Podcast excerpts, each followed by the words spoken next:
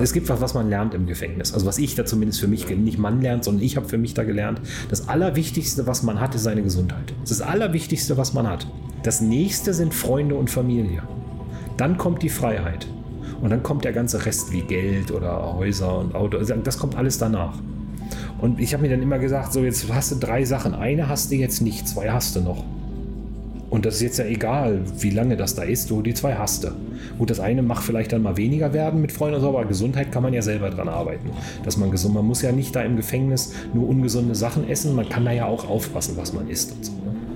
Und das habe ich da halt so gelernt. Also nee, Mut hat mich nicht verlassen. Hier ist alte Schule, die goldene Ära des Automobils.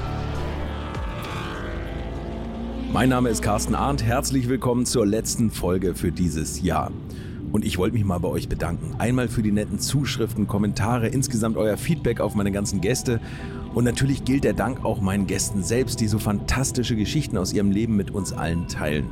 Ich produziere ja immer einige Folgen im Voraus und mir geht es wie einigen von euch, die mir immer schreiben, ich kann den nächsten Donnerstag auch gar nicht abwarten, um euch den nächsten Gast zu präsentieren. Und auch wenn es nach mir ginge, könnt ihr die Woche zwei Donnerstage haben, aber mehr ist eigentlich fast nicht zu schaffen. Zu schaffen wäre das Ganze übrigens auch nicht ohne meine Partner, die den Podcast so großzügig unterstützen und bei mir Werbung machen. Das muss man mal ganz deutlich sagen, ohne die gäbe es die alte Schule seit etwas mehr als zwei Jahren schon nicht mehr. Und wenn ich es mir recht überlege, dann wäre es eigentlich schade, wenn so viele Anekdoten unerzählt geblieben wären. Deswegen geht es hier 2023 genauso weiter und vielleicht sehen wir uns ja das eine oder andere Mal zu einem Live-Podcast. Mal sehen, was das Jahr denn so bringt. Vielleicht kann ich es demnächst alles verkünden. Nun kommen wir zu Teil 2 mit Oliver Schmidt. Mein lieber Mann, ich glaube, er hatte einige Zweifel, wie denn wohl die Reaktionen ausfallen würden, wenn ihr seinen Namen hört, aber ich habe es nach dem Gespräch genauso eingeschätzt, wie ihr, als ihr es gehört habt. Er scheint dann etwas hereingeraten zu sein und hat irgendwann die Kontrolle verloren und hat sich dann auch noch fast freiwillig gestellt, indem er in den USA Urlaub gemacht hat. Einige andere Gesichter des Dieselgate, die leben ja seit einigen Jahren nach dem Motto, der Horm ist doch am schönsten, weil sie nur so sicher sein können, nicht ausgeliefert zu werden. Und wie es ist, wenn man in die Mühlen der amerikanischen Justiz gerät, darüber reden wir in dieser Folge. Ach übrigens, ich habe die Woche jetzt äh, nicht mit ihm gesprochen, aber nach meinem Interview hatte ich mit ihm gewettet, dass er nach dem Podcast zumindest ein interessantes Jobangebot aus der Autoindustrie bekommen würde, was er ja vehement angezweifelt hat. Ich hoffe, ihr lasst mich nicht hängen. Ich will die Wette ungern verlieren und wenn es an der fehlenden Handynummer von ihm liegt, bei LinkedIn findet ihr Oliver Schmidt garantiert. So, und jetzt viel Spaß mit meinem heutigen Gast, Oliver Schmidt. Ich hatte erzählt, ich war in der äh, Produktionsplanung da für Aggregate und Getriebe, also für Motoren und Getriebe weltweit. Und in der Zeit hatte ich natürlich sehr viel mit der Aggregateentwicklung selber zu tun mhm. in äh, Wolfsburg.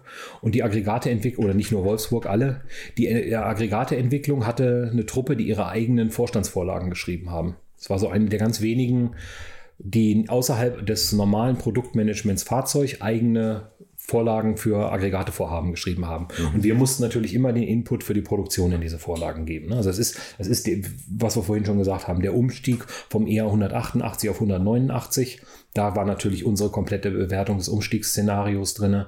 Dann war es der Umstieg vom äh, ER 113 auf ER 888 im Otto-Bereich und der Umstieg von ER 111 auf ER 211. Und da planen Sie, in welche Autos die Motoren reinpassen? Nee, das können, haben wir nicht oder? geplant. Wir, so, wir haben geplant, okay. wo sie gebaut werden. Ah, okay, wir, wir, wir, haben halt eine Bedarfskurve gekriegt. Mhm. Wir wissen, was weiß ich, wir wissen, dass das Werk, wir haben drei Werke, die den Motor bauen. Zusammen können sie 6000 Motoren am Tag bauen. Mhm. Okay. Ich brauche durchschnittlich 5500 am Tag. Mhm. So, wie schaffe ich es ein bisschen vorzubauen? Wie schaffe ich es ein bisschen hinterher zu bauen oder, oder ein bisschen Teile zuzukaufen, dass ich ein Werk schließen kann und umbauen kann? Okay. Wie schaffe ich es, dass ich mit den 4000, die überbleiben aus den drei Werken, wie schaffe ich es, dass ich damit eine Zeit abpuffern kann? Oder kann ich es vielleicht sogar Fertigungsstraße für Fertigungsstraße? Wir haben im, im Dieselumbau hatten wir das, da hatten wir dann Zylinderkopfstraßen und haben dann von einer großen Zylinderkopfstraße in die Welt geliefert. Ne? Dann hat Salzgitter, hat Gjör, hat Polkowice und hat Chemnitz beliefert. Okay, okay. Ja, und da, bei also, Getrieben wüsste ich, da liegt noch was im Keller. Ja, nee, die sind vielleicht auch weg inzwischen, die äh, 130.000 MQ350. Die, beim, beim Phaeton wurden mal gebrauchte Getriebe Getriebe gekauft, oder? Das ist so ein Gerücht, was ich auch gehört habe, ja. Nein, das ist, das ist beim, beim Phaeton, der Phaeton W12 hatte das Problem. Deswegen ist der Phaeton W12 auch eingestellt worden. ZF hat die Linie für das Fünfganggetriebe eingestellt. Ja, Fünfgang-Automat, 5HP24 war das, glaube ich. Und hat diese Linie eingestellt. Und VW hat den Restbestand gekauft und hat dann die restlichen Serienautos mitgebaut. Aber dann gab es immer mal wieder Sonderanforderungen, dass irgendein Herr ganz wichtig noch so ein Auto braucht. Man munkelt, es ist im Fußballerbereich hier in Wolfsburg gewesen, okay. äh, zur Zeit einer deutschen Meisterschaft. Und da war es dann teilweise so, dass man wirklich alte Versuchsfahrzeuge besorgt hat, wo Getriebe drin waren, diese Getriebe überholt hat, damit man halt für internen Gebrauch diese Autos aufbauen konnte für die Leute. Also musste, musste Felix Magath mit einem Gebrauchtgetriebe rumfahren. Das, ich weiß nicht, was Felix Magath für ein Auto hatte. Es könnte auch Klaus Allofs gewesen sein. Ich weiß es nicht wer. Aber ich weiß, dass in diesem Zeitraum, weil ich war ja da, habe ich ja gesagt, ich war in, in, in dieser Zeit äh, da in, in der Produktionsplanung und da hat man sowas halt mitgekriegt. Ne? Ja, das war dann so, war natürlich so, so ein Belust. Wie es, es gibt bei VW wöchentliche Logistikrunden. Da hatten wir Teilnahmepflicht. Mhm. So wöchentliche Logistikrunde. Welches Teil kommt nicht ran? Wo bleibt die Produktion wegen was stehen? Mhm. So. Und und da hat man dann solche Sachen. Das war dann mehr so zur Belustigung, weil es, es hat keinen Einfluss auf das Volkswagen-Ergebnis. Nee, aber es war halt ganz wichtig, dass der Herr XY jetzt einen Phaeton W12 kriegt. Ja. Und es war kein Getriebe mehr da. Es gab da so ein Außenlager in Dresden. Die gläserne Fabrik wird ja mit der Straßenbahn belagert. Und die haben irgendwo Friedrichstadt oder so heißt das, glaube ich. Da die, gibt es ein großes Logistikzentrum von VW. Da wird kommissioniert für die Straßenbahn oder wurde die Straßenbahn kommissioniert und dann ist die Straßenbahn immer mit einem Teilesatz losgefahren. Und da lagen irgendwann mal 250 Getriebe und dann wurden es halt immer weniger Getriebe. Und irgendwann wollten halt noch Leute W12 haben, als es wohl schon keine Getriebe mehr gab. Da wurden dann halt für solche Kunden äh, Getriebe aufgearbeitet. Ah, toll, oder? Die ganzen Probleme sind weg jetzt, wo es Elektroautos gibt. Keine Getriebe, nur noch ja, ich habe hab gehört, dass da so Chips drin sind, die es nicht Ach. gibt. Dass, dass, man dafür Waschmaschinen kaufen muss, um die Chips auszubauen. ja. Okay. ja. Nee, also wie gesagt, ich hatte viel zu tun mit dem Produktmanagement der Aggregateentwicklung. Und man hatte dann in der Aggregateentwicklung den Plan, da eine vollwertige Abteilung draus zu formen. Und ich wollte ja auch immer Abteilungsleiter werden, das passte also gut zusammen. Also bin ich da nach drei Jahren in der Produktionsplanung in die ähm, Aggregateentwicklung gewechselt und habe dort das angefangen, das Produktmanagement Aggregate zu leiten, also als mhm. Abteilung umzuformen und das zu leiten. Meine Aufgabe war dann halt immer, die Vorstandsvorlagen für neue Aggregatevorhaben oder existierende Aggregatevorhaben in Vorstandsgremien vorzustellen. Mhm. Das, das habe ich dann da drei Jahre lang gemacht. Okay. Daher kam dann halt auch der Kontakt zu den ganzen Vorständen. So. Und mit dieser Rückkehr von der Produktionsplanung in die Aggregateentwicklung wusste ich ja, dass die Aggregateentwicklung die Zulassung in Detroit und das Abgaslabor in äh, damals noch Westlake hatte. Mhm. Und ich fand das ja so schön während der Moonraker-Zeit in den USA, dass ich sagte, ich möchte eigentlich gerne noch mal in die USA. Und dann bin ich halt zum damaligen ähm, Bereichsleiter, mit dem ich auch immer dann zusammen in die Vorstandsrunden gehen musste und habe gesagt, hier, pass auf, ich würde gerne diesen Job übernehmen, wenn der mal wieder vakant ist. Und dann, ja, wir haben ja gerade erst einen neuen hingeschickt. So, ja, der ist ja dann drei Jahre da, danach könnte ich dann ja, ja, das ist okay, das können wir so eintüten. Und da haben wir das dann schon, also es war wirklich, ich habe 2009 da angefangen in der mhm. Aggregate, da stand schon fest, dass ich 2012 in die USA gehe. Das war so ein, so ein Paketdeal, dass wir gesagt haben, übernehme den Job. Das Einzige, wo ich mich dann so ein bisschen verarscht gefühlt habe, mein Vorgänger war noch zuständig für Zulassung und Abgaslabor. Als ich dann kam, war das Abgaslabor abgetrennt und ein eigener Bereich und ich war nur noch zuständig für diesen Bereich Zulassung und Erprobung in Detroit und New York. Okay. Hätte es was geändert, wenn Sie noch für Abgaslabor zuständig gewesen wären?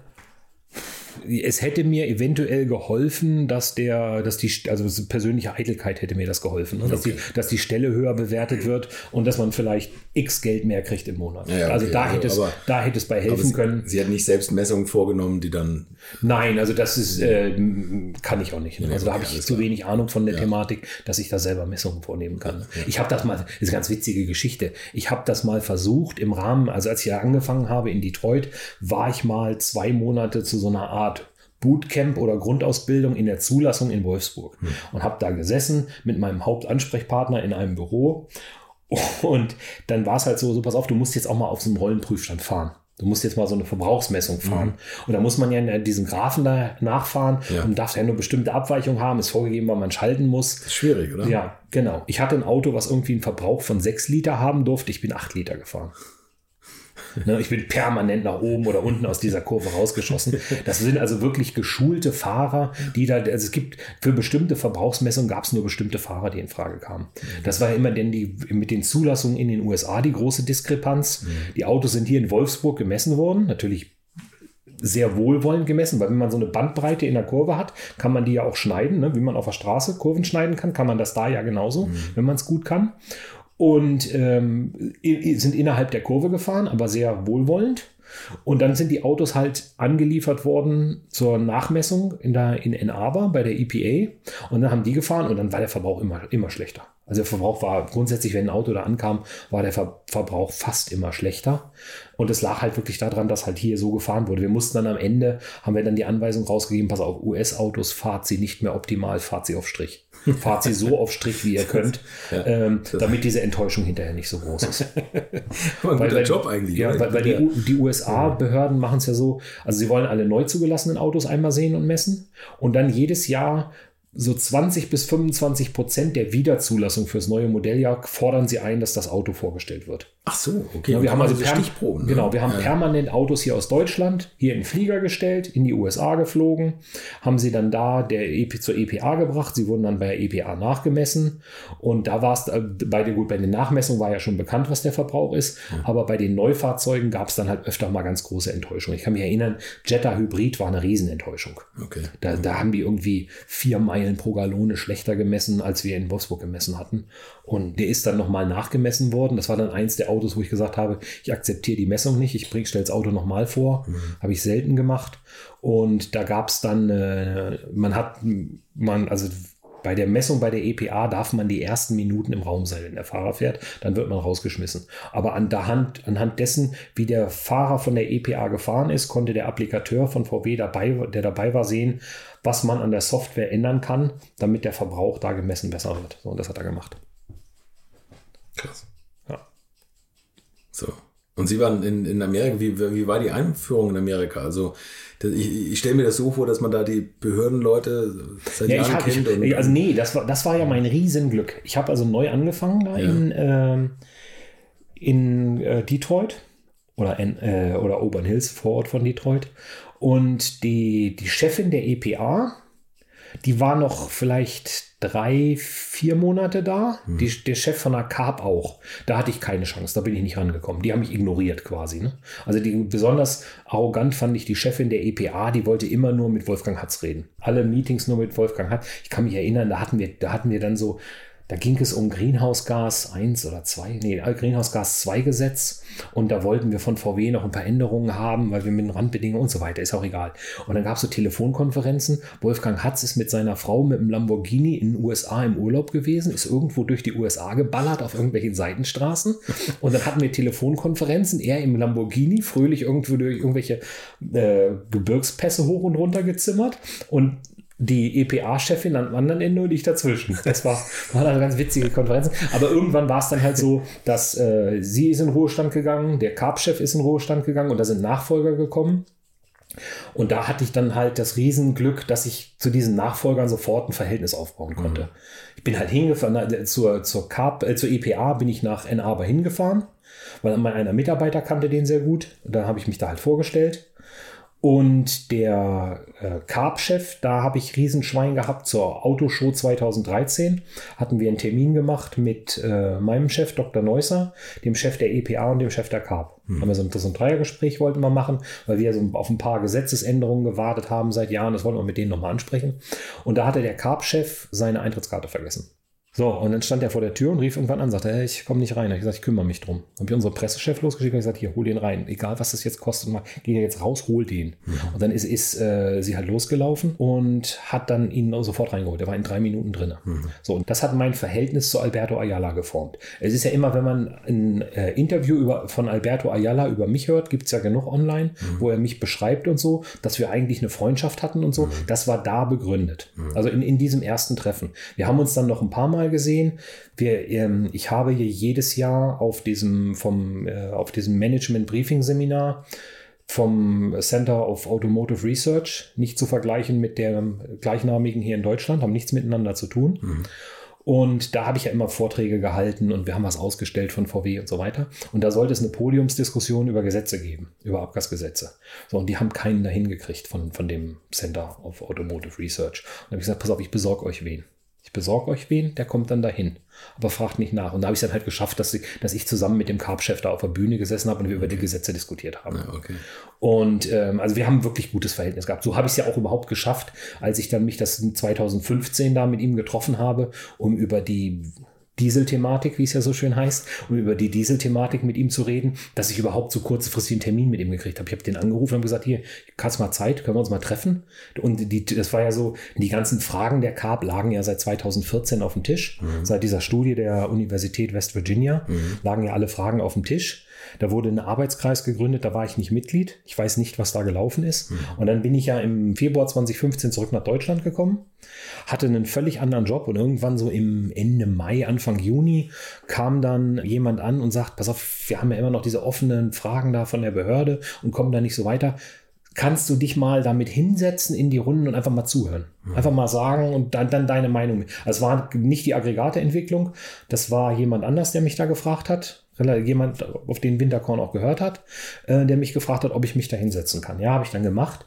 Und da habe ich dann auch das erste Mal gehört, dass es so eine Software gibt und all solche Sachen. Vorher wusste ich es nicht. Das, da hat dann einer mir bestätigt offiziell, dass da was drin ist, was nicht legal ist. Okay. Und ähm, dann habe ich mich halt mit in diese Runden gesetzt. Mhm. Und dann war, war es am Ende so, dass die kalifornische Behörde die Zulassung fürs Modelljahr 16 verweigert hat. Mhm. Und dann ging es halt, wer kann da jetzt da mal hinfahren mit dem reden? Habe ich gesagt, ja, kann ich machen, fahre ich mhm. hin. Und dann habe ich halt, bin ich halt gebrieft worden, was ich sagen soll, Skript und so weiter. Und bin dann halt dahin gefahren, habe mit ihm geredet. Aber das ging halt auch nur, weil wir halt so ein relativ gutes Verhältnis hatten. Aber das Ganze ging ja eigentlich, also was war genau Ihr Job? Vielleicht gehen wir noch ein bisschen zurück. Und nach, ich glaube, 2007 ging das ja eigentlich los mit dieser mit diesem Betrug, wo sie jetzt. Ja, habe ich, hab ich nichts mit nee, zu tun. Genau, genau. Weißt du, also, sie haben trotzdem ja diese Motoren gesetzlich durchgeprügelt, oder? Nein, überhaupt nicht. So, Nein, ich habe also das ist ähm, die, die, die Motoren. Ich habe dafür gesorgt, dass die Motoren gebaut werden, die Hardware der Motoren gebaut werden kann. Mhm. Das war meine erste Aufgabe. Mhm. Die nächste Aufgabe war, Vorstandsvorlagen über irgendwelche Motoren zu schreiben, okay. was sich zu 90 Prozent um Wirtschaftlichkeit oder Verbrauchsverbesserung oder Leistungssteigerung gedreht hat. Mhm. Und ich hatte mit, mit, mit der ganzen mit, Software mit der, mit der, und Zulassung und so hatte ich, in, hatte ich in der Zeit überhaupt nichts zu tun. Nee, also ich habe ich hab, ich hab weder in der Dieselentwicklung gearbeitet, noch habe ich äh, in der Softwareentwicklung gearbeitet. Okay. Also das, das sind wirklich also. Bereiche, mit denen, klar, die musste ich immer abfragen. Also wenn so eine Vorstandsvorlage geschrieben wurde, muss man mal abfragen, was ist euer Entwicklungsaufwand, was müsst ihr dafür machen? Da hat man sich mit denen hingesetzt. Bitte erklärt mir mal, weil ich werde Nachfragen kriegen, warum ihr jetzt fünf Millionen dafür braucht oder mhm. drei da oder sieben mhm. oder 60. Bitte, ich brauche mal eine detaillierte Aufstellung. Da gab es dann so ein Aufwandsschätzungstool, das hat man genutzt, da stand das dann genau drin, was da drin ist. Und dann wusste man, was die machen. Aber okay, da, da, stand okay, dann nicht okay. drin, die Feed-Software schreiben. Nee, das, das, stand, das, das stand da nicht drin. Das ist mir schon klar. Und, ja. ähm, und in Amerika war Ihr Job ähm, quasi sich um die Zulassung. Ja, nicht Modelle nur die Zulassung. Also das Ganze nennt sich ja Engineering and Environmental Office. Mhm. Ich war der Ansprechpartner für alle Engineering-Fragen im Bereich Antrieb für ganz USA. Also irgendwas, was da ist. Wir haben ja auch, ich hatte ja nicht nur die Zulassung, die für mich gearbeitet hat, ich hatte auch so eine kleine Lobbytruppe, die sich um zukünftige Gesetze gekümmert haben. Mhm. Die halt dann, hat er gesagt, gerade mit, mit dem Wolfgang Hatz und dem Greenhouse-Gas, also wir haben, unsere Aufgabe war dann schon, Entwürfe von Gesetzestexten zu lesen, mhm. dementsprechend zu kommentieren, auch in Wolfsburg vorzustellen. Ich bin mhm. ganz oft nach Wolfsburg geflogen, habe dann neue Gesetze vorgestellt, weil der Amerikaner macht ja gerne oft neue Gesetze. Mhm. Und das, das waren dann so die, äh, war das, was ich da gemacht habe. Dann gab es noch eine Stelle, die hat sich um diese Schadensfälle im Feld gekümmert, um die abgasrelevanten Schadensfälle im Feld. Okay. Also Katalysatoren gehen kaputt, DPFs verstopfen oder ähnliche Sachen. Wenn da bestimmte Prozentgrenzen von der zugelassenen Flotte erreicht werden, muss man eine Meldung an eine Behörde machen, muss eine Abstellmaßnahme der Behörde vorstellen. Ja, und, und dann so. heißt eine Rückrufaktion. Und genau, und dann, dann schlimmstenfalls ein Rückruf. Da ist halt die Frage, mache ich einen stillen Rückruf über eine Werkstattaktion mhm. oder muss ich ganz offiziell einen Rückruf machen? Ne? Muss ich alle Besitzer anschreiben? Das waren ihre, ihre Sachen. DPF, Dieselpartikelfilter. Ja, genau. Das, da, da, das waren halt so Sachen, die da, äh, die da waren. Dann hatte ich eine relativ große Werkstatt Werkstatt noch mhm. da in Detroit, wo wir Fahrzeuge geserviced haben. Am Ende haben wir dort auch die Fahrzeuge für die ganzen Dienstwagenfahrer mitverwaltet mhm. und geserviced, wenn, wenn äh, möglich. Wir, äh, ich hatte noch in New York eine Dauerlaufstation. Das waren nur fünf, vier oder fünf VW-Angestellte, mhm. aber 30 Fremdfirmenmitarbeiter, die halt mit den äh, VW-Konzepten durch New York gefahren sind. Da hatte ich auch, da hatte ich mal, da hatte ich so eine meiner ersten Begegnungen mit der amerikanischen Polizei, also eine der ernsthafteren Begegnungen Okay. mit der amerikanischen, nee, nicht eine der, ich hatte viele mit der amerikanischen Polizei, aber das war eine, die, die war wirklich, die, da erinnere ich mich dran. Wir hatten einen Fahrer, der ist mit einem Auto losgefahren, ist wie jeden Morgen, hat seinen Schlüssel geholt, hat sein Fahrtenbuch geholt, ist ins Auto gestiegen, ist losgefahren, ist auf die George Washington Bridge gefahren, hat angehalten, ist ausgestiegen, ist runtergesprungen. Oh, okay, krass. So, natürlich haben die sofort das Auto beschlagnahmt.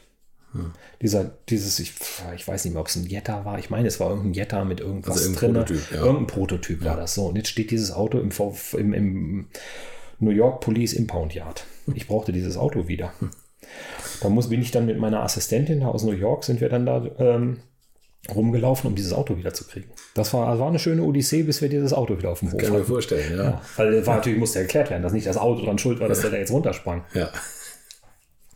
So, das, also das war so, das war eine, ich hatte, wie gesagt, hatte mehrere Erlebnisse mit denen, aber Wie viele Leute hatten Sie in Amerika? Also, also in Amerika, ich hatte ungefähr 30 in Detroit. Ich hatte diese vier plus diese Fremdfirmenmitarbeiter in äh, New York. Und ich hatte, das war eine variierende Anzahl im Abgaslabor. Das Abgaslabor war eine rei- reine Volkswagen-Stelle, also Marke Volkswagen. Die äh, Stelle in Detroit war eine Konzernstelle. Ich war also auch für Audi, Lamborghini Ah, und sowas okay, verantwortlich. okay. Und es gab in, äh, im Abgaslabor auch Audi-Mitarbeiter. Mhm. Und diese Audi-Mitarbeiter wollte Audi nicht, dass die an einen Volkswagen-Chef berichten. Also hatte ich auch noch die, die Verantwortung für diese Audi-Mitarbeiter im Abgaslabor. Genau.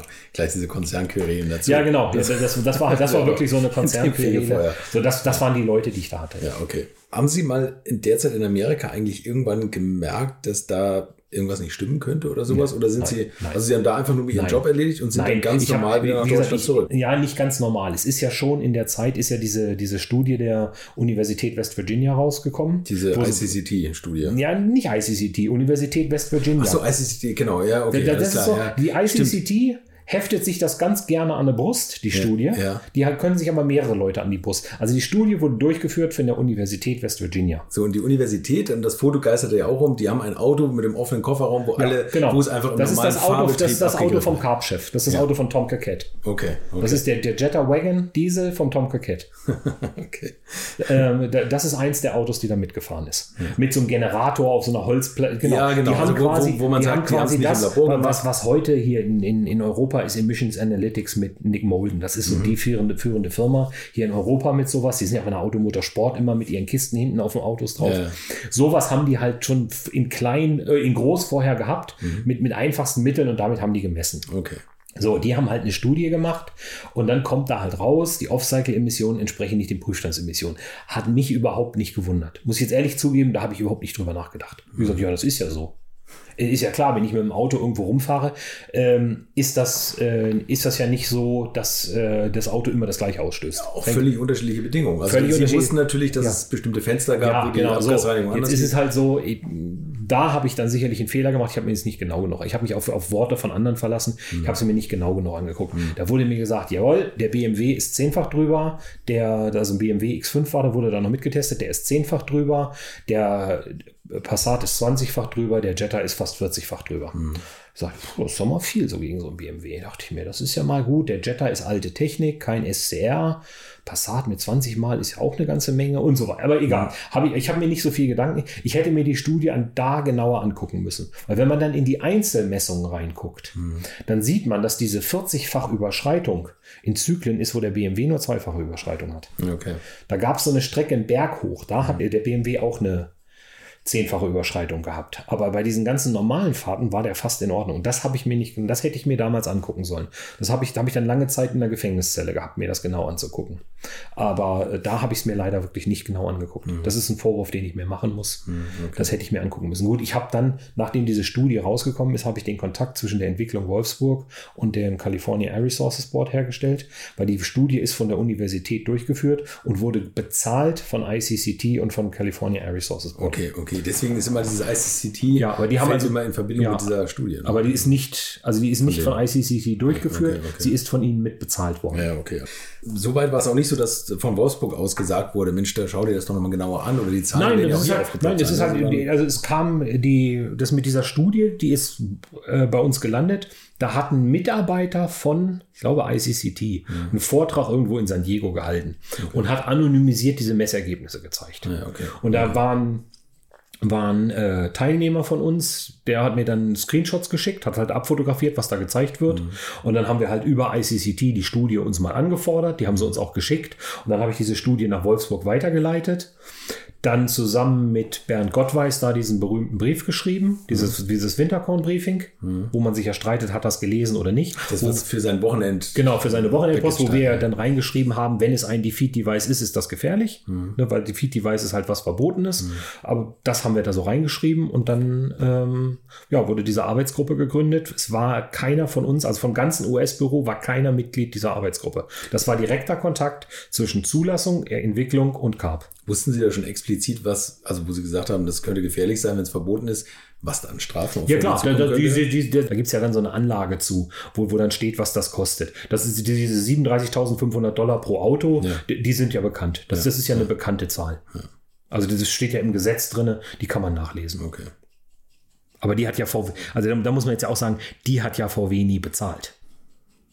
VW hat eine Strafe von, ich glaube, 2, und Milliarden gezahlt. Strafe.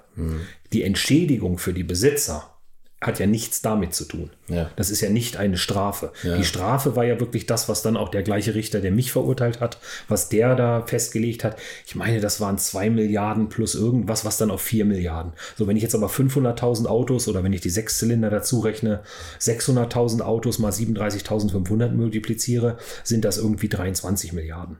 Ne? Und das, das ist halt, das muss man sehen. VW hat nicht die, die volle Summe da bezahlt. VW hat, musste sehr, sehr viel Geld für die Entschädigung der Kunden aufwenden. Und für die Rückkäufe und diese Ja, für die. Rückkäufer, das ist ja quasi Entschädigung der Kunden. Genau, genau, Wenn ich dem vom Kunden das Auto zu einem äh, Wert weit, weit über Marktpreis zurückkaufen muss, dann ähm, ist das ja. ja. Gute Entschädigung. Ja. ja. So, ähm, wann sind Sie zurückgekommen? Ich bin diesem Jahr? 15, also diese Studie ist, in 14, ist im Mai 14, glaube ich, rausgekommen. Genau.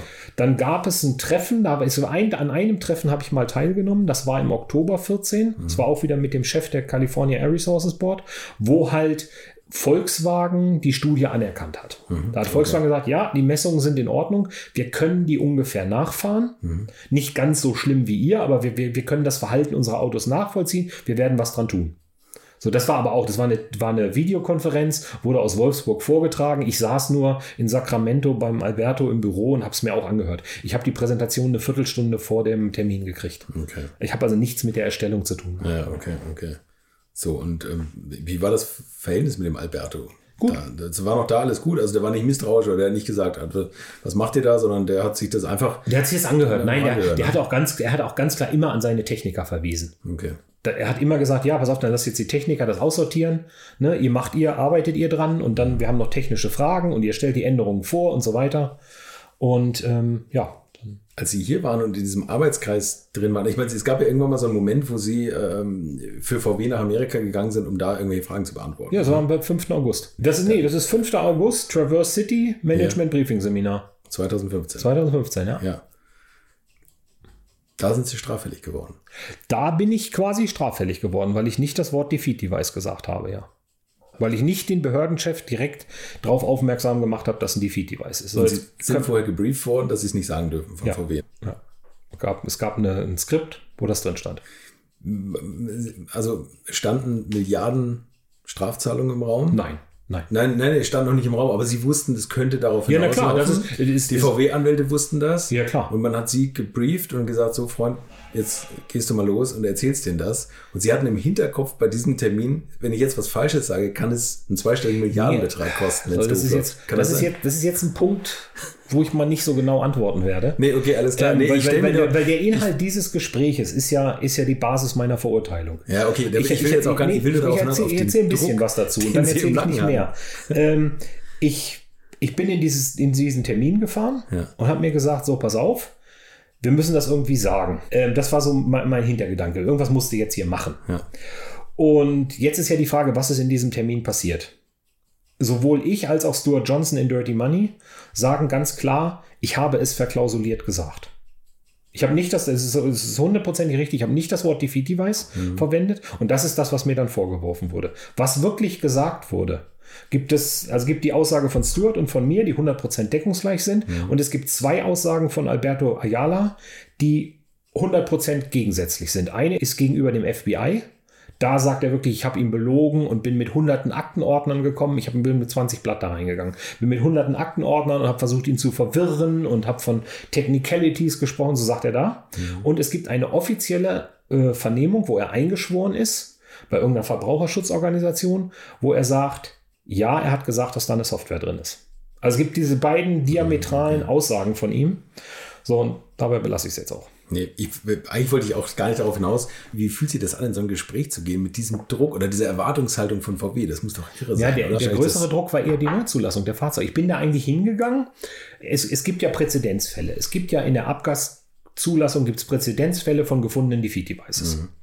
Daraus haben wir Hochrechnungen gemacht, wie viel kostet das VW. Mhm. Hat, hat jeder eine Hochrechnung. Jeder, hat, jeder kann einen Taschenrechner bedienen, Plus und Minus. Lernen wir alles in der Grundschule. Kann, kann jeder machen, Plus, Minus mal geteilt. Damit kann man das äh, abschätzen. Mhm. Wer, wer ganz mutig ist, drückt auch noch die Prozenttaste. so, und damit haben alle möglichen Leute Abschätzungen gemacht, was das kostet, wie viel, wie viel Millionen das VW kosten wird. Ja. Das, das war eigentlich klar. Da ist schon die Erwartungshaltung von so einem Konzern recht groß, glaube ich. Ja, klar. Ja. Also das ist schon. Ja, es ist ja auch so, das muss man jetzt auch wieder sagen, es geht um persönliche Eitelkeiten.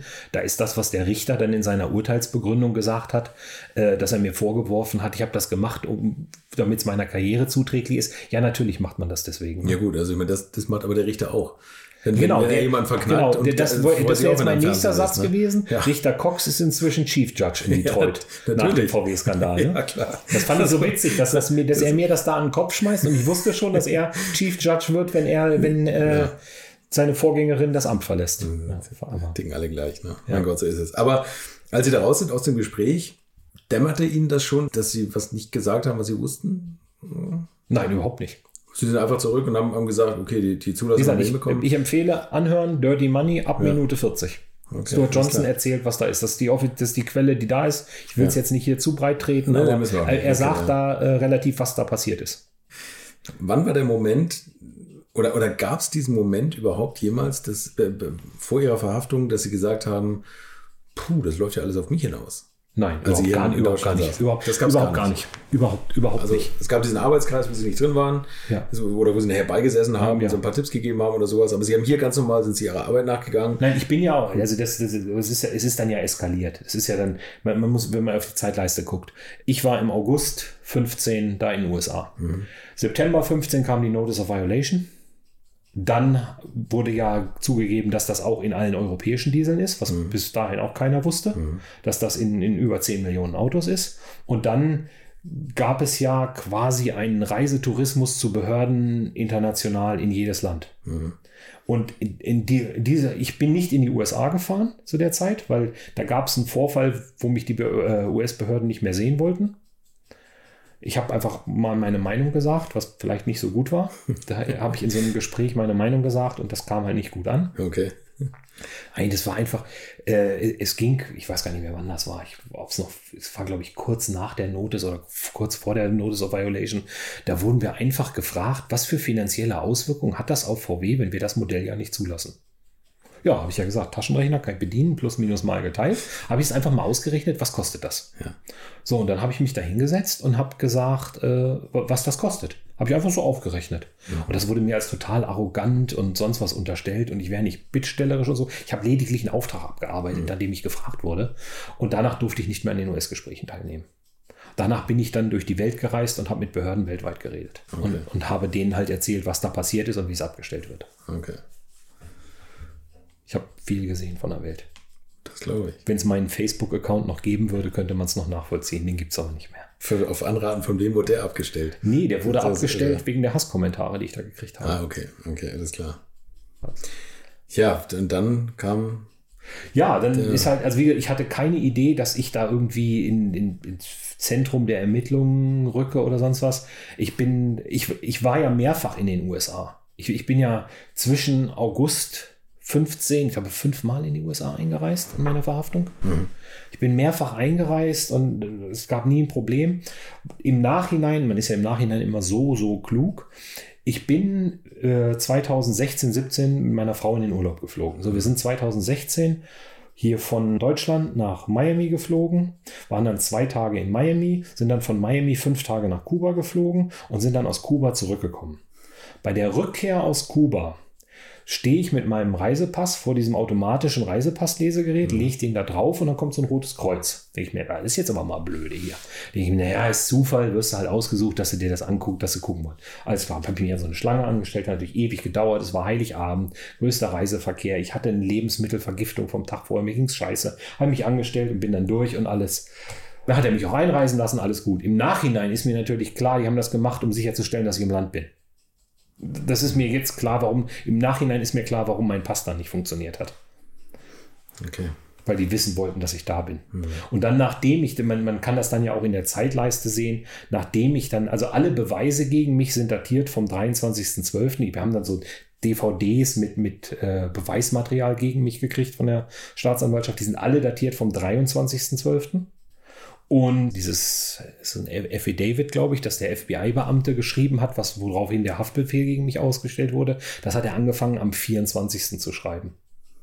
So, nach, also nachdem ich dann da war. Also das, das war dann wirklich, man hat dann wirklich gewartet, bis man bewusst wusste, ich bin im Land. Ja. Und ich habe dann hinterher von meinen Anwälten auch gehört, die, die wollten, ich bin dann ja bis zum siebten da gewesen. Sie wollten mich eigentlich schon vorher verhaften, sie haben mich nicht gefunden. Meine Frau hat einen anderen Nachnamen als ich ja, und das Hotel war in ihrem Namen gebucht.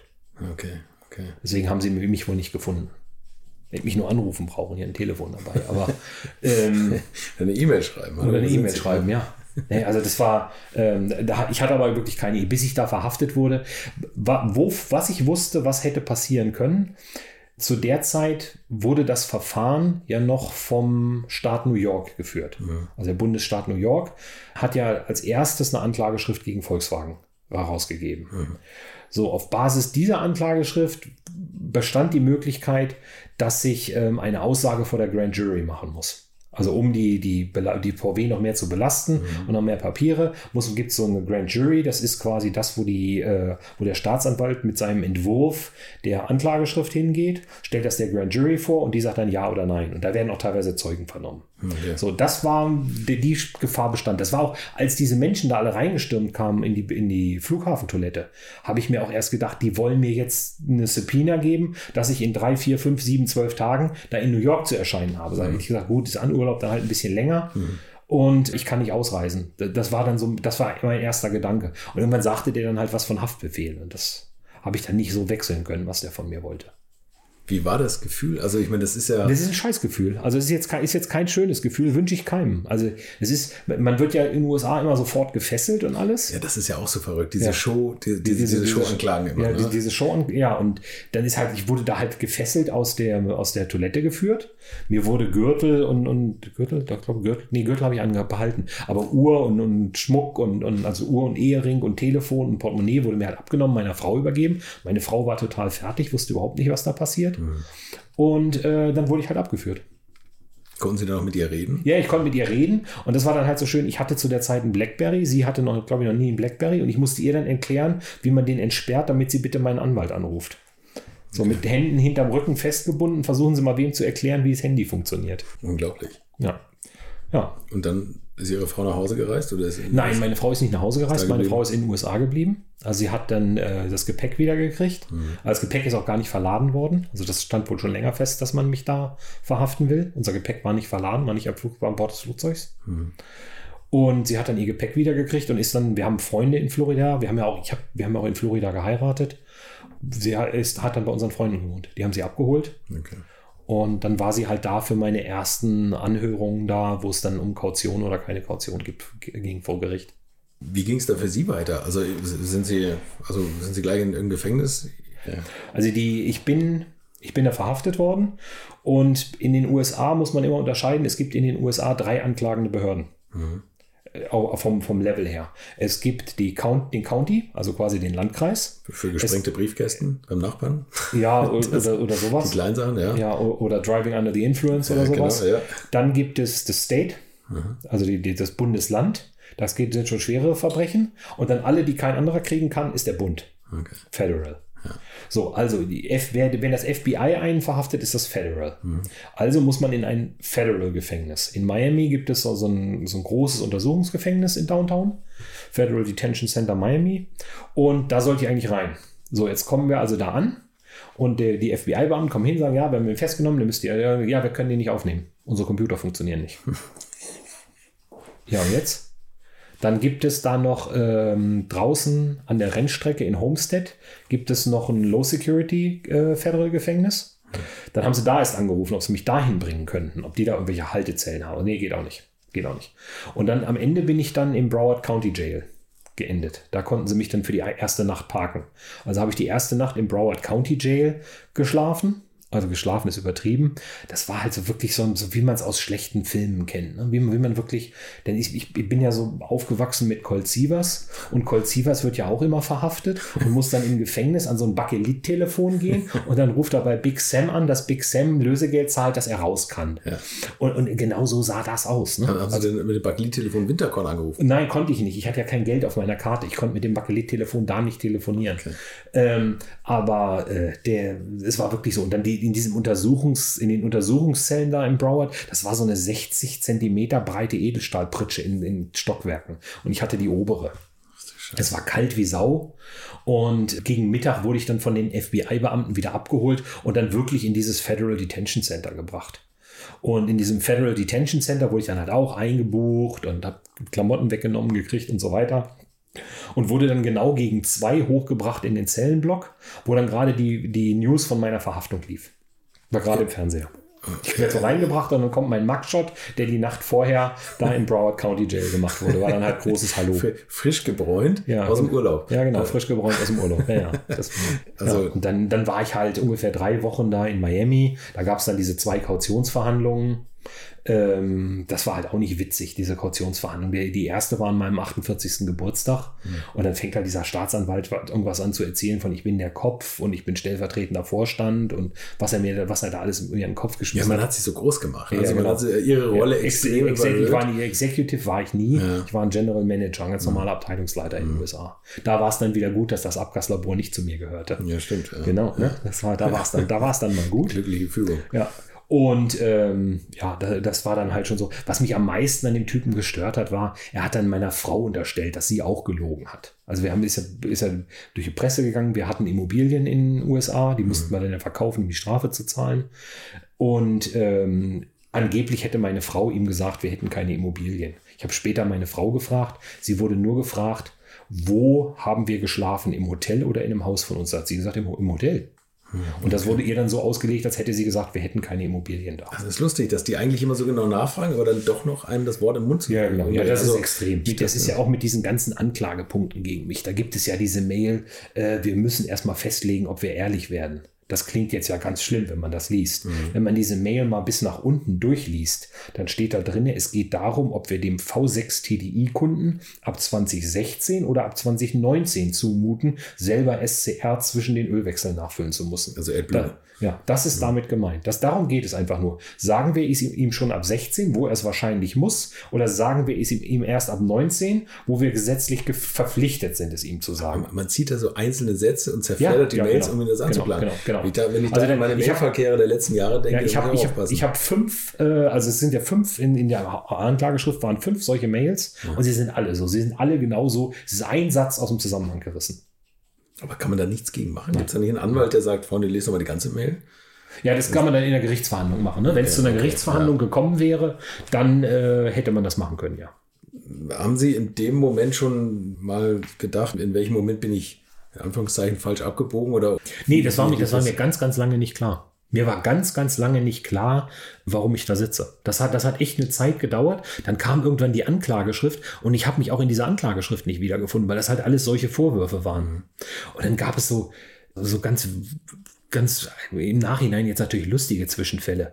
Ich habe mal mit ein paar Dieselapplikateuren bei mir im Büro gesessen. Ja, ich hatte hier in Wolfsburg in dem Stockwerk, wo die Vorstände sitzen, hatte ich ein sehr großes Büro mit Vorzimmer und allem und Nussbaumtür und alles da. Also wie so ein Vorstandsbüro halt aussieht, so ein Ding hatte ich auch. Mhm. So, und da haben mich halt so ein paar Applikateure besucht und das war, da ging es dann irgendwie so um, um Datensicherheit und wo habt ihr denn eure Daten und so weiter.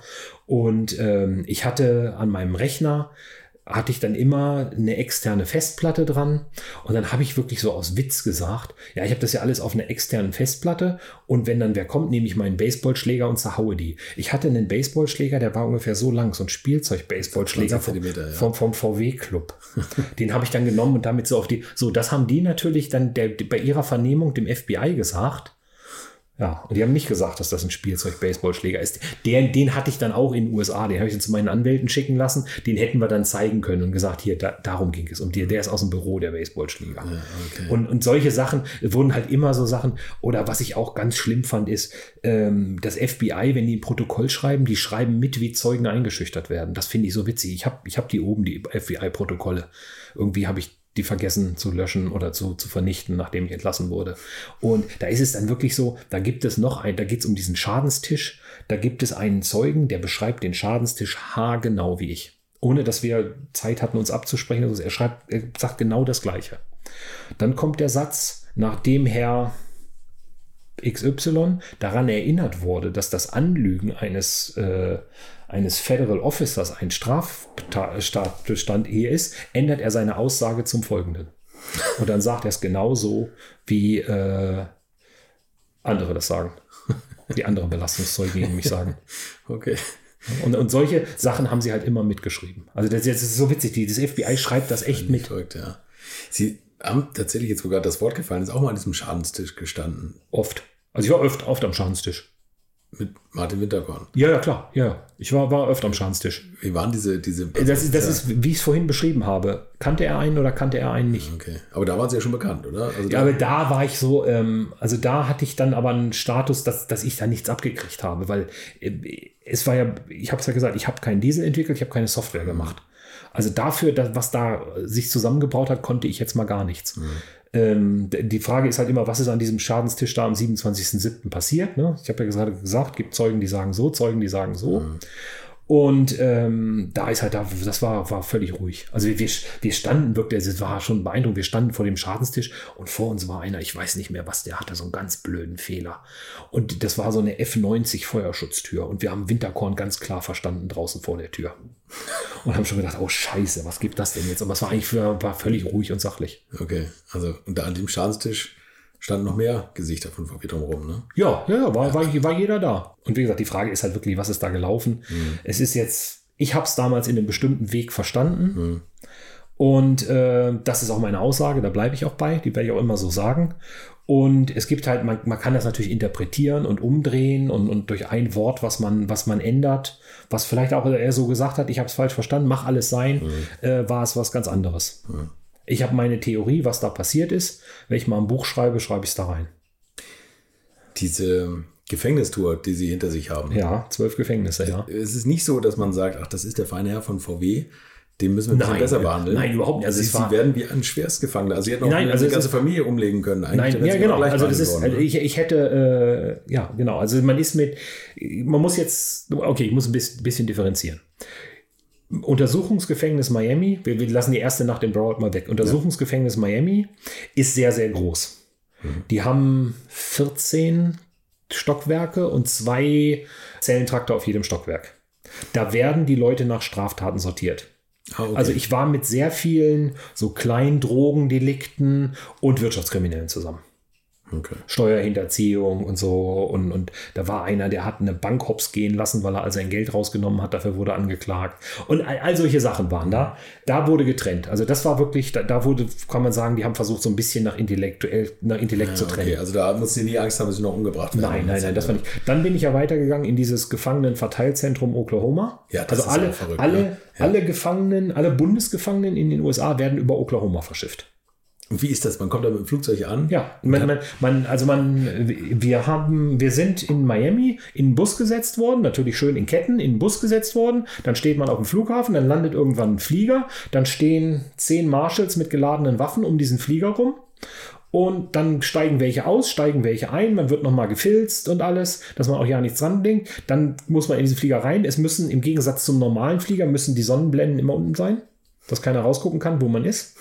Erst ab einer bestimmten Höhe darf man sie dann mal aufmachen und dann fliegt man halt von, mit diesem Flieger von A nach B. Diese Flieger sind irgendwelche ausgemusterten Passagierflieger. Mhm alles drin kaputt, alles wackelt, alles vibriert. Man sitzt halt dann da. Also ich habe an dem Tag, ich glaube, 14 Stunden in diesen Ketten gesessen und man kriegt dann da irgendwas zu essen oder zu trinken und muss dann halt versuchen, so mit, mit Ketten vor den Bauch irgendwie diese Wasserflasche aufzukriegen und zum Mund zu bringen oder das Essen. Ähm, es gibt dann da so Sandwiches zum selber belegen. Das ist, und die, die sind dann, der Käse und die Wurst ist eingeschweißt. Das ist halt ist halt alles, alles sehr, sehr, genau. So, dann war ich drei Wochen da in Oklahoma und Oklahoma war halt so, da wird keine Rücksicht drauf genommen. Da sind sie wirklich mit, mit Leuten zusammen, also mit allem. Ne? Da ist alles in einem so einem Block. Und irgendwie, ich kann mich erinnern, ich hatte, ich hatte, ich hatte jetzt halt das Glück, ah, ich bin Deutscher, hört man sofort, auch wenn ich Englisch rede. Mhm. Man wird den Akzent nicht los. Und bin weiß. Und es gibt da im, im Gefängnis so eine Gruppierung, wo ich auch nicht stolz drauf bin. Die sind halt die Aryan Brotherhood ich will nicht sagen, die haben mich adoptiert, aber die, die kamen halt gleich an zu mir.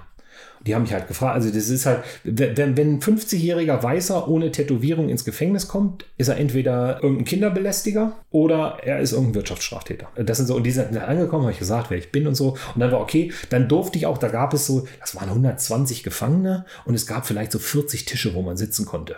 Ich durfte dann, ich habe einen Tisch zugewiesen gekriegt von denen und durfte dann da sitzen. Und okay, also Sie waren in der, in der Hierarchie, das muss man ja auch sagen. Und zum Glück ist es ja so, Kinderschänder sind ganz unten. Ja, genau. Kinderschänder sind ganz unten, ja, genau. Haben Sie das mal erlebt, diese Gewalt im Ja, klar, natürlich.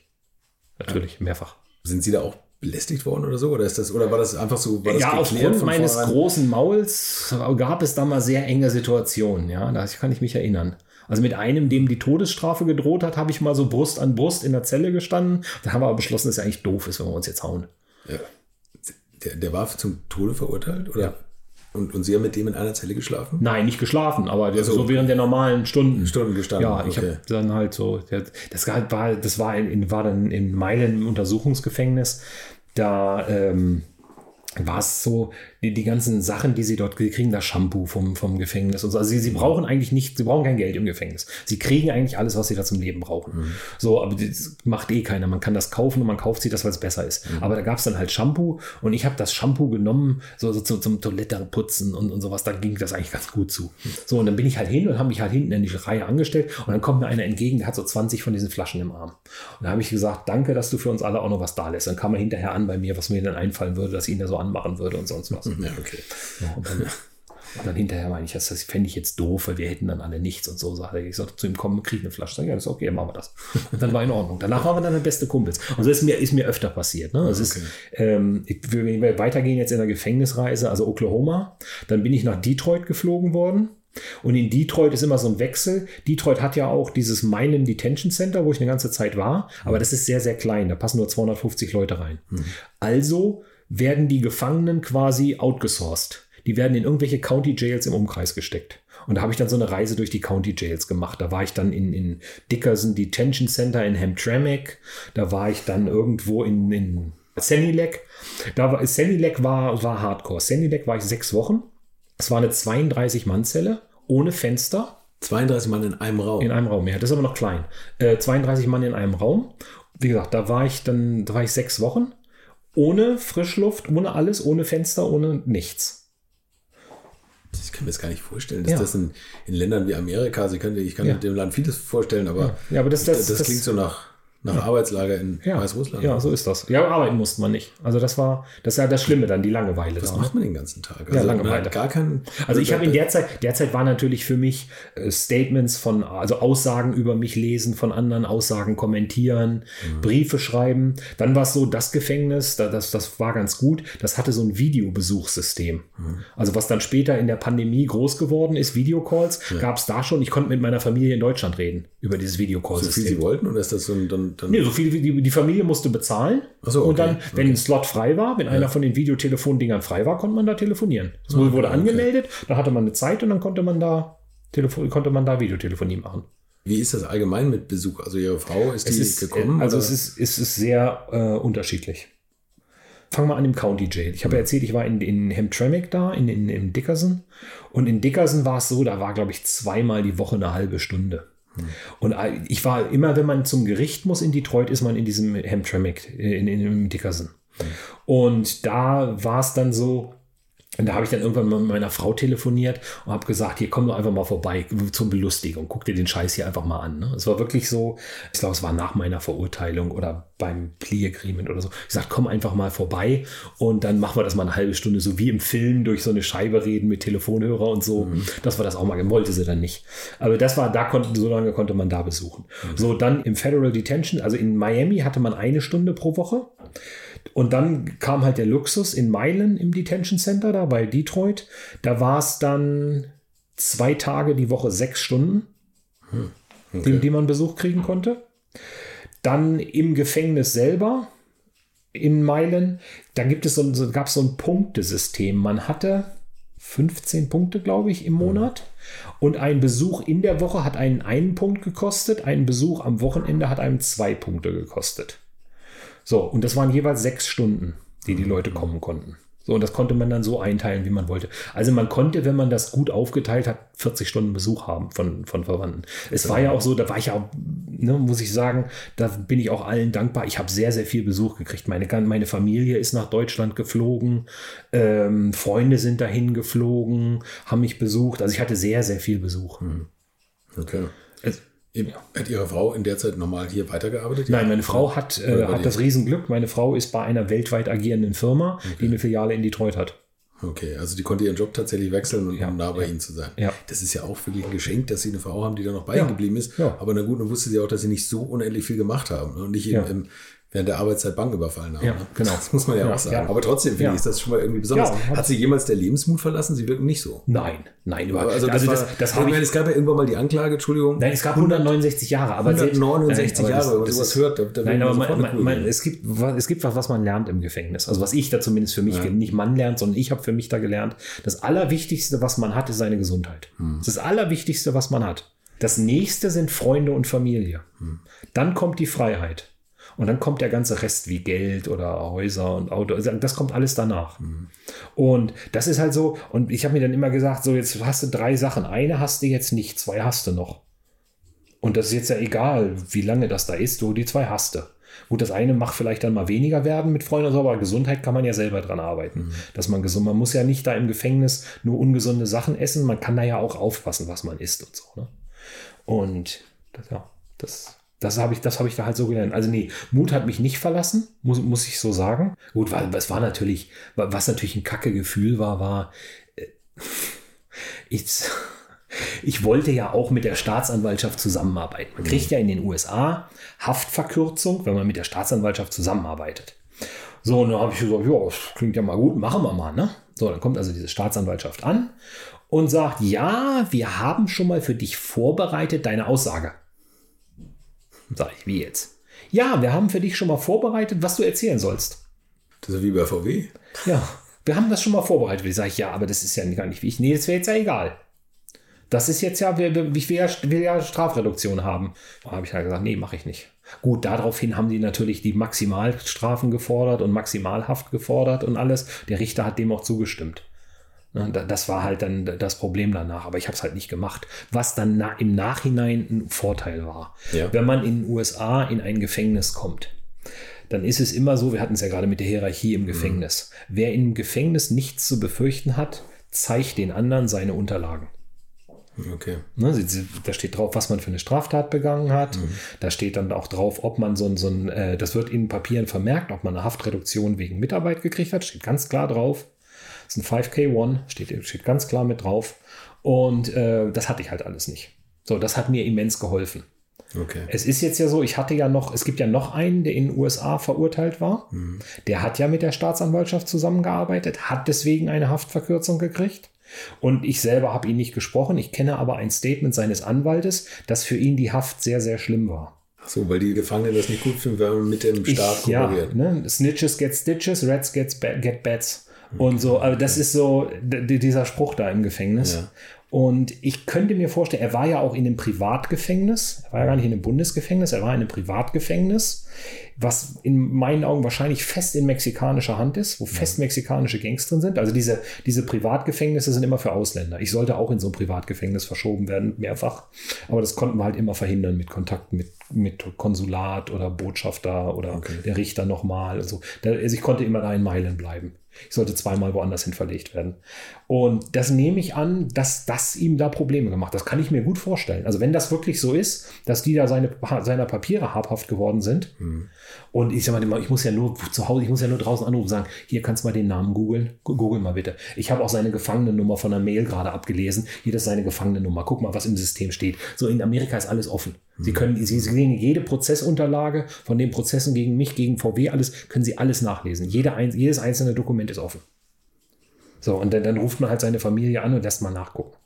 Weil es ja auch so wichtig ist. Ja, nee, aber das, das ist halt für im Gefängnis ist das ja schon wichtig. Ja, scheinbar schon, also ich, ha- ich hatte das hier, als ich dann nach in Deutschland nach Wilson gekommen bin, da hatte ich das. Da haben mich welche als Kinderschänder be be bezeichnet. Die gesagt, so, pass auf, ganz einfach, du hast ein Telefon in deiner Zelle, gehst jetzt hin, da ist mein Name, die sollen mal Google anmachen, sollen da Volkswagen hinterschreiben und dann lesen sie dir vor, was da ist. Der ist dann gekommen, nächsten Tag hat sich entschuldigt. Das ist so, also eine krasse Welt eigentlich. Ja. Ne? Also so anders. Was, was macht man? Sie haben vorhin gesagt, zeigen Sie mal Ihr T-Shirt. Jetzt sind die Hände davor. Pastainas. Das ist ein. Freund von Ihnen aus Amerika. Ja, der also- hat ihn, das ist, also der hat ein großes Herz gehabt, oder? Steve hat, Steve hat ein sehr großes Herz. Also Pastainas ist eine Familie. Ja. Das ist, äh, sind für mich hauptsächlich der, der Sohn und der Vater.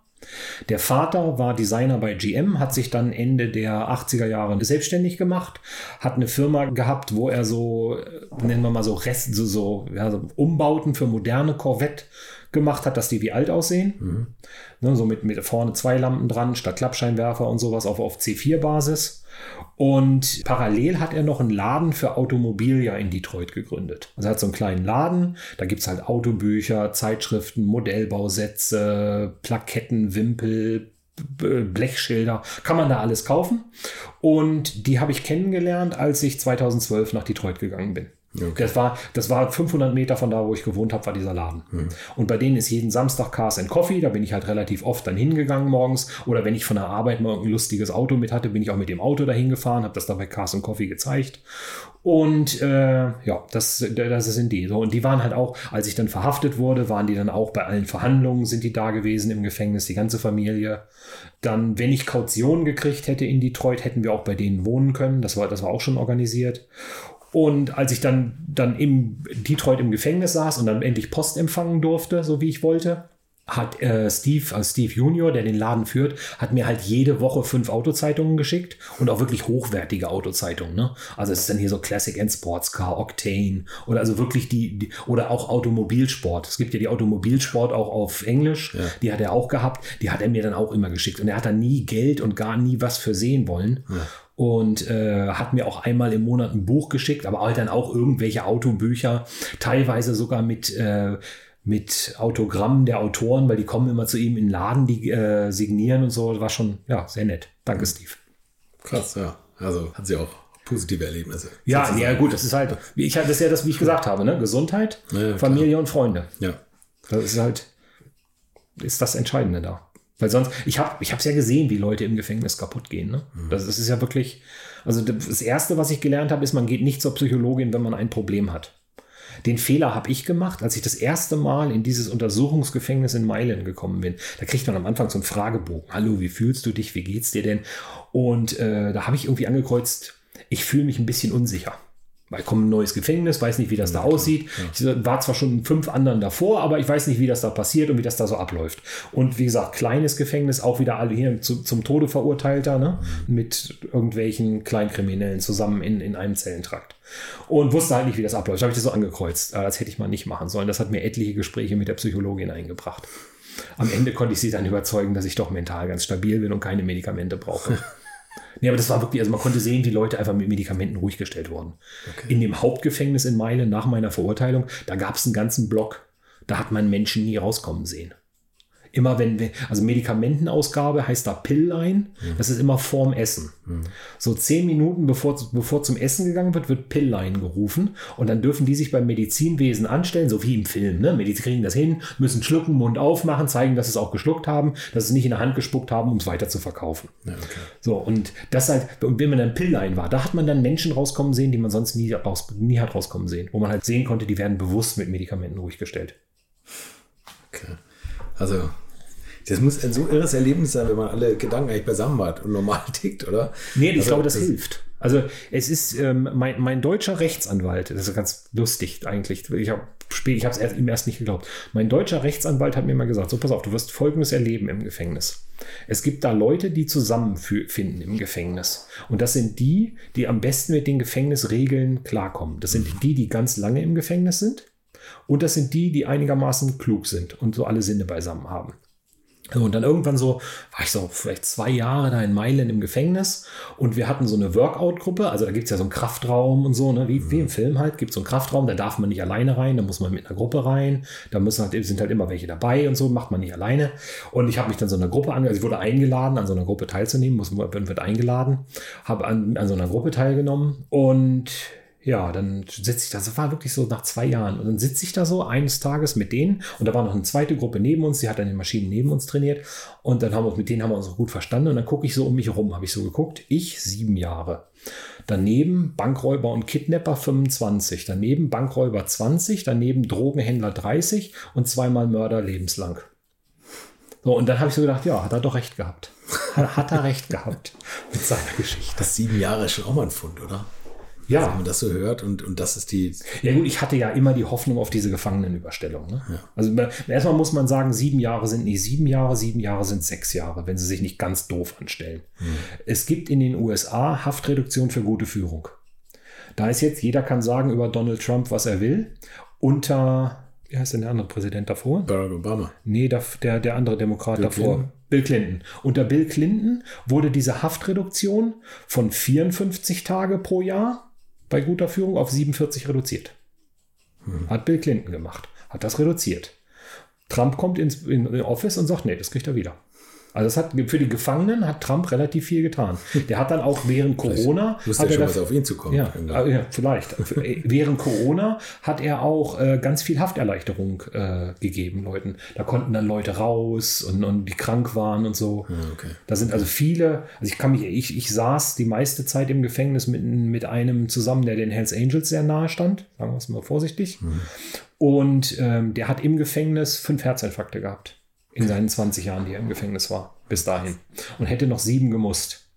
Und der hat dann nach diesen Gesetzen von Trump einen Antrag darauf gestellt, dass er entlassen wird. Und der ist dann auch entlassen worden. Also das ist wirklich, für die Gefangenen hat er Gutes getan. Also ich weiß jetzt nicht, ob das für die das Gesellschaft ob das hinterher das Land, hat. aber für Frage, die, ne? bei, bei den Gefangenen hatte er ein hohes Ansehen. So, also damit sind dann, damit sind sieben Jahre nur sechs Jahre. Hm. So, und ich wusste ja, ich als Deutscher kann diesen Antrag auf Gefangenenüberstellung stellen. Der wird meist so nach der Hälfte deiner Zeit genehmigt. Das ist so, so das, was man so hört. So ab der Hälfte der Zeit wird er genehmigt. Gut, sind dreieinhalb Jahre. Dann kommst du nach Deutschland. In Deutschland bist du Ersttäter, ist ein Wirtschaftsverbrechen, hast du eine gute Chance, auf Halbstrafe entlassen zu werden. Also war mir eigentlich klar, dass das so dreieinhalb bis vier Jahre war, werden. Es sind jetzt ein ganz bisschen mehr geworden, weil ich so einen ganz doofen Zivilprozess noch nebenbei hatte, als ich in den USA saß. Mich hat so eine Verbraucherschutzorganisation aus Europa verklagt vor amerikanischen Gerichten, weil ich die Aussage verweigert habe für sie. Die sind gekommen mit so einem Videokamerateam und haben gesagt, so, pass auf, wir müssen dich jetzt vernehmen. Habe ich gesagt, nö, ich, keine Aussage, ne? Fifth Amendment und dann ist gut. Und das haben sie dann halt gesagt, nee, du bist verurteilter Straftäter, du musst aussagen. Und da haben wir uns elf Monate lang vor Gerichten gestritten, ob ich jetzt aussagen muss oder nicht. Letztendlich haben wir gewonnen. Sie durften dann auch alles zahlen. Und ich musste nicht aussagen, aber diese elf Monate sind mir im Prozess verloren gegangen. Da hat die Behörde, hat dann das Verfahren für die Gefangenenüberstellung ausgesetzt. Das war eine deutsche Das ist Verbraucherschutzorganisation. eine deutsche Verbraucherschutzorganisation, ja. Ansässig in Berlin. Geführt von einem amerikanischen Anwalt. Was einem da so alles widerfährt, oder? Ja, also das war, das war wirklich, das war, weiß ich nicht, ich würde den Mann, glaube ich, als Schmarotzer abtun. Ähm, also das ist wirklich, das sind, das ist ja, die haben halt, man, äh, man appelliert an den Geiz oder die, die Geldgeilheit der Leute. Die Leute sehen immer, oh, in Amerika, die haben 7.000, 8.000, 12.000, 7 Millionen Dollar gekriegt pro Auto. Das kriegt ihr in Deutschland auch, versprechen denen. Mhm. Und dann gehen sie halt los. So, jetzt ist es ja aber in Deutschland so, die haben erstmal Geld von den Kunden eingesammelt. Ne? Jeder, der da mitgemacht hat, musste ja erstmal 500.000, was weiß ich, wie viel einzahlen, damit es überhaupt losging. Mhm. So, und dann müssen die natürlich liefern. Das müssen sie in Amerika nicht. In Amerika arbeiten sie ja umsonst. Ne? Und wenn es dann ja. die Einigung gibt, kriegen sie ein Drittel bis die Hälfte von dem Geld, was kommt. Ja. So, und damit. Ja, das hat mich dann noch mal so ein paar Monate gekostet, sonst wäre ich ein bisschen früher hier gewesen. Wie war das, als Sie dann die Zusage bekommen haben, nach Deutschland zu dürfen? Ich habe geweint. Also gebe ich ganz offen zu, als ich diese E-Mail gelesen habe, dass meine Überstellung jetzt genehmigt ist, habe ich fast, habe ich heulend da vor meinem E-Mail-Programm an meinem Computer gesessen. Das war schon ein geiles Gefühl. Dann kam natürlich Corona dazwischen, das hat auch nochmal ein Jahr gekostet. Mhm. Also ich habe, glaube ich, am, am, August 19 gab es die äh, Bescheinigung, dass es genehmigt ist. Dann kommt noch ein deutscher Behörde, also erst genehmigt der Amerikaner, aber das ist schwierige, der schwierige Teil der Genehmigung. Da wird irgendwie, ich glaube, nicht mal 10% werden genehmigt. Und ähm, dann kommt der, äh, kommt noch der deutsche Teil. So, da hatten wir dann das Problem, meine Straftat ist keine Straftat in Deutschland. Eine Verschwörung zum Betrug gibt es in Deutschland nicht. Also musste ein Paragraph gefunden werden, der in Deutschland eine Straftat ist, der das so ungefähr umschreibt. So, damit die das überhaupt übernehmen. Die hätten auch sagen können, das ist hier bei uns keine Strafe, übernehmen wir nicht. Und sie haben es dann übernommen, okay. äh, das in Hildesheim, die Staatsanwaltschaft, und gesagt, ja, machen wir. Und dann hat es halt noch gedauert und dann kam halt Corona. Das war mein Problem. Ja.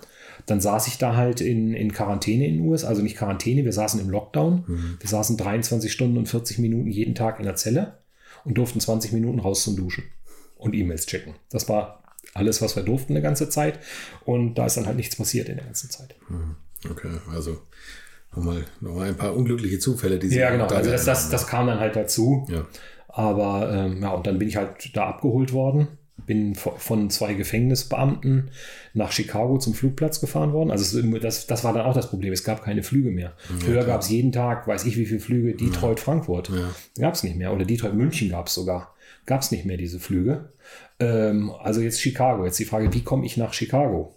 Dann war die Frage, ob ich über einen Gefangenentransport über Oklahoma nach Chicago ins Gefängnis oh komme. Ja.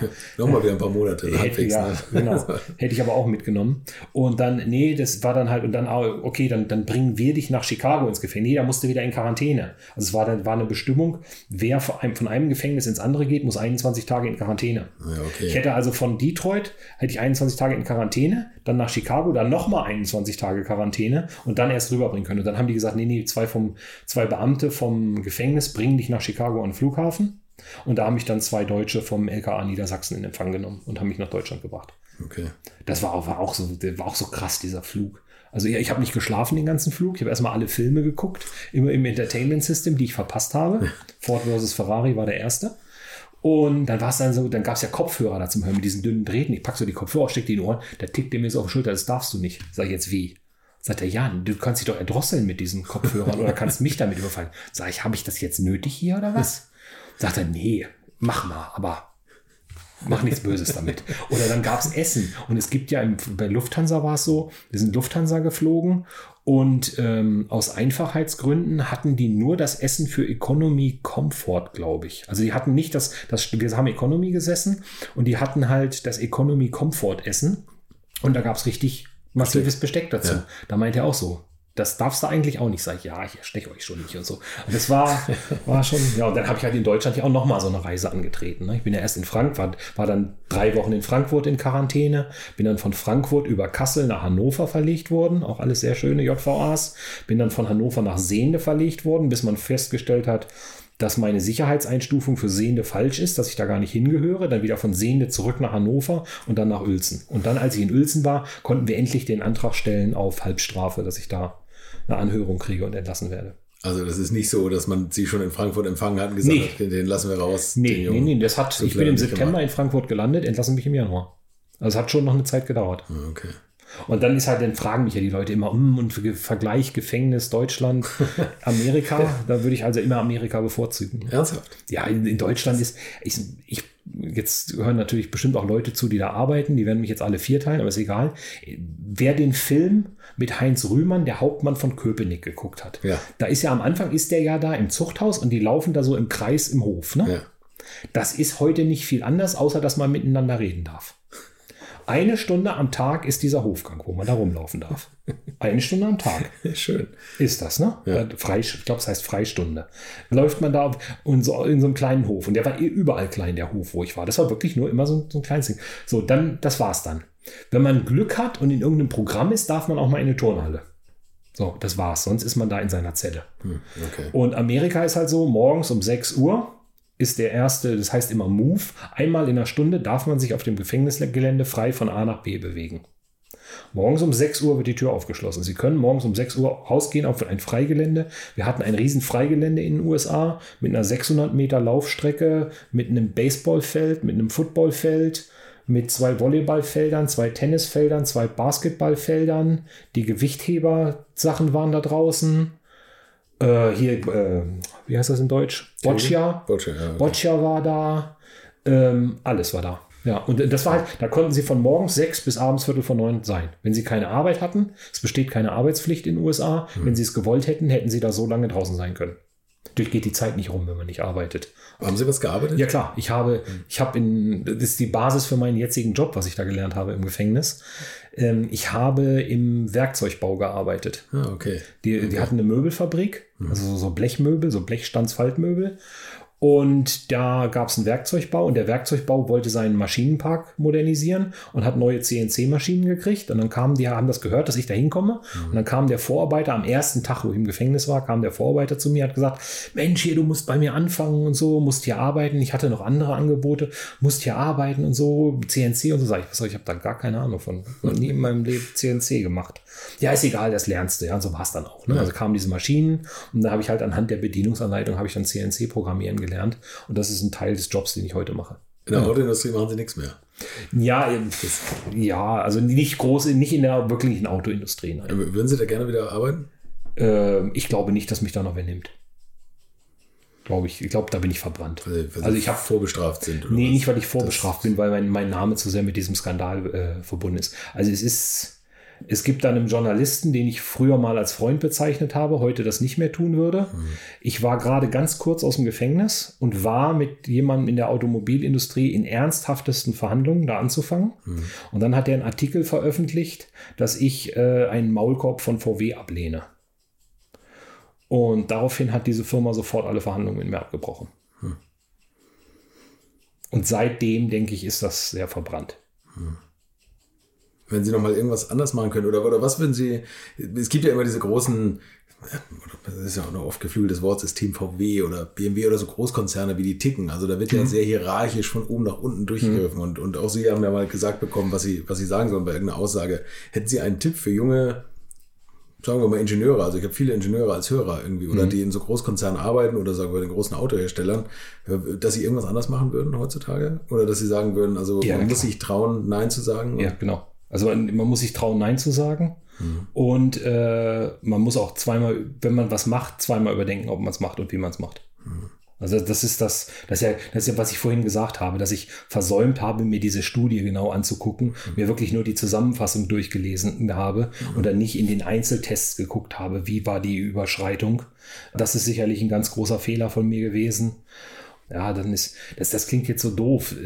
Sich besser absichern klingt so wie nach, ich muss einen Arsch an die Wandpapier haben. Das meine ich aber gar nicht damit, sondern sich vorher äh, zu informieren, was das eigene Tun für Konsequenzen haben kann. Also als ich da mit Alberto Ayala gesprochen habe, war mir überhaupt nicht klar, dass das eine Straftat sein kann, weil ich die Fiti-Weiß nicht sage. D- Das war mir also völlig unbewusst in dem Moment, äh, dass das eine Straftat sein kann. Mich, mich hat mal einer gewarnt, dass das eine sein könnte.